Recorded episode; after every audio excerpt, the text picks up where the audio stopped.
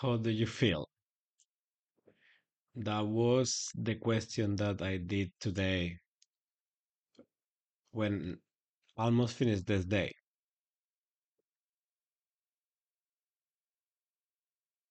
¿Cómo te sientes? You said in Spanish. So today was a, a really tough day for me. It's one of those days that you will probably remember all your life. I have a good memory. Tengo buena memoria. And today, for example, was the first time that I did something like I said, oh, this is part of the process. You're learning. And now I think, like, how do you feel? And I feel like, wow, exhausted because it was like a really intense day sharing time with a lot of different people, personas. And well, I tried to talk with some friends and my mom, who, if you don't know, I am writing a libro about my mom because I love writing. I love my mom, and her story is amazing. Su historia es increíble. And this is you don't know me. That my my feeling today was like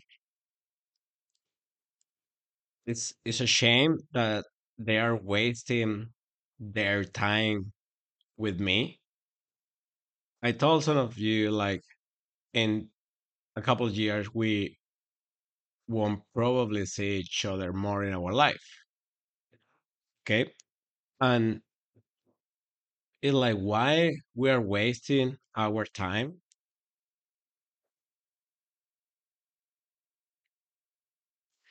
Mm, it's because you don't know me yet. I hate shouting. I hate argue with people. I have a really toxic relationship, and that changed my life a lot because I don't like argue. It's like, what is the point for arguing or shouting on don't let other people talk? It's like it's just communication. I'm learning, and you are all the day like feeling your feelings, no sentimientos, and it's like, ¿cómo te sientes? How do you feel? And it's like some of you don't care about that, but it's okay. It's totally fair about don't care about something. I don't care, for example, about argue.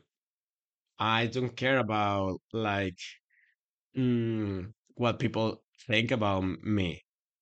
I try to do my best. I make mistakes. It's fine, but I try to don't hurt people because that is the point when you are angry. You can uh, someone, and I don't like that. I told you. It's like I'm a really peaceful guy.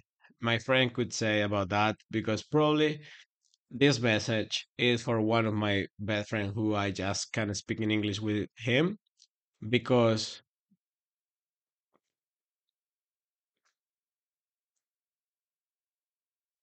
I'm just realizing like I'm recording like a podcast right now. I'm saying about one of the tough days, one of those days that you see people don't respect you.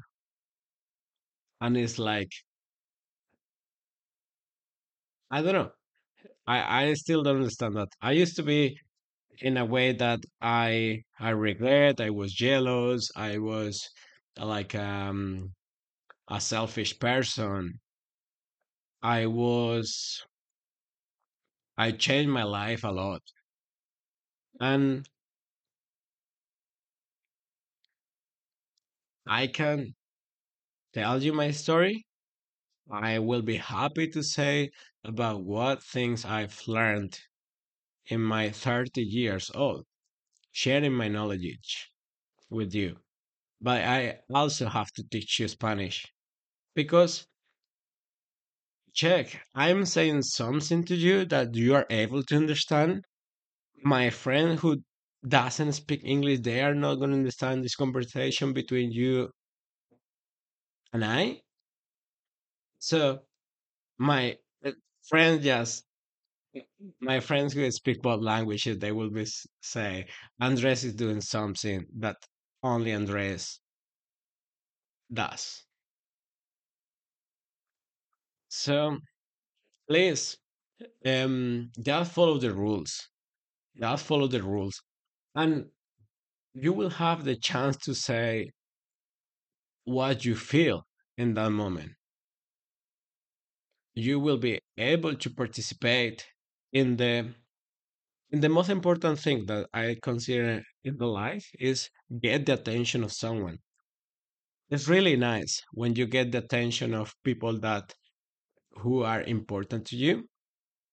All of you are important to me. Okay. I'm still knowing you. I a lot of people I know no knowing no.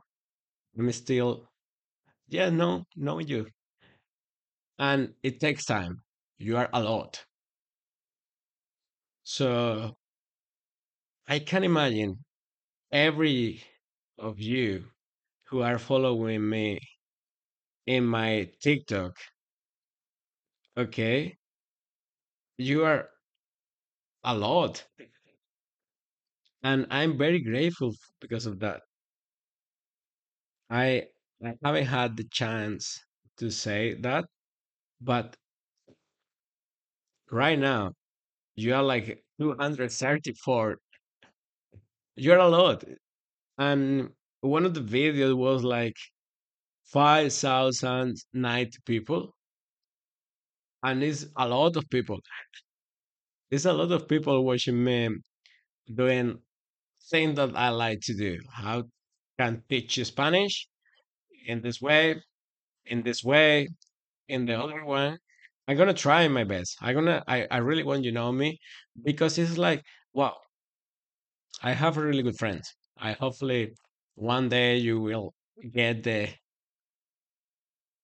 mm, mature maturity, yeah, maturity, and one day you will probably with 20, 30 years old, hopefully I will be alive and send me drop me a message about what is going on in your life. And I will listen to you because I will remember you because you are my first students in my life. I told you all I, I if I don't if I didn't, I'm telling you right now, you are my first students in my life. And it's like, let's do, let's try do something different. Check your sitting plan. It's a crazy sitting plan because I'm trying to learn not just with you, reading books, listen to another teachers. We have an amazing teacher here. And one of the things that normally uh, you can do here is feedbacks. I ask you for some of them. And teachers also give to me. And it's nice. This experience is really nice. And so give me time. I cannot tell you all this information in in one hour. We need time. Give me time. Follow the rules, please. Respect because I want to listen to everyone, hopefully in Spanish. And in the meantime, you have to listen to me to try to communicate in a different way. So now I can go to the bed, irme a la cama, and feel happy, even if the day was really difficult, because I just create this 10 minutes of my podcast. Thank you so much.